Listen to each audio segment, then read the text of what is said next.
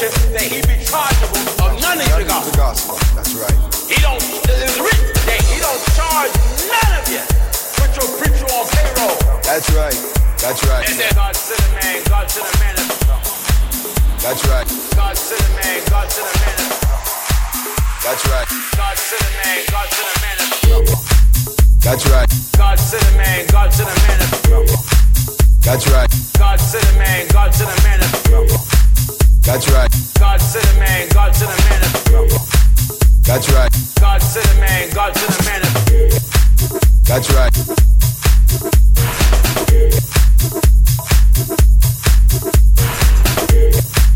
That's right.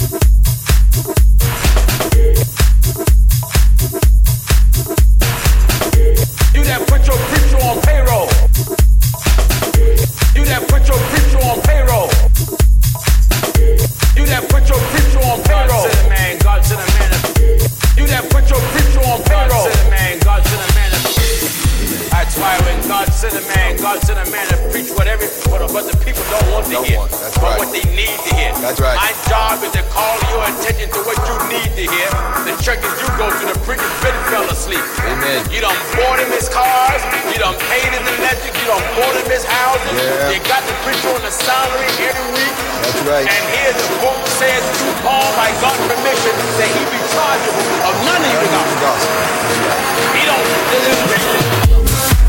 That's right. God sent a man, God sent a man. That's right. God sent a man, God sent a man.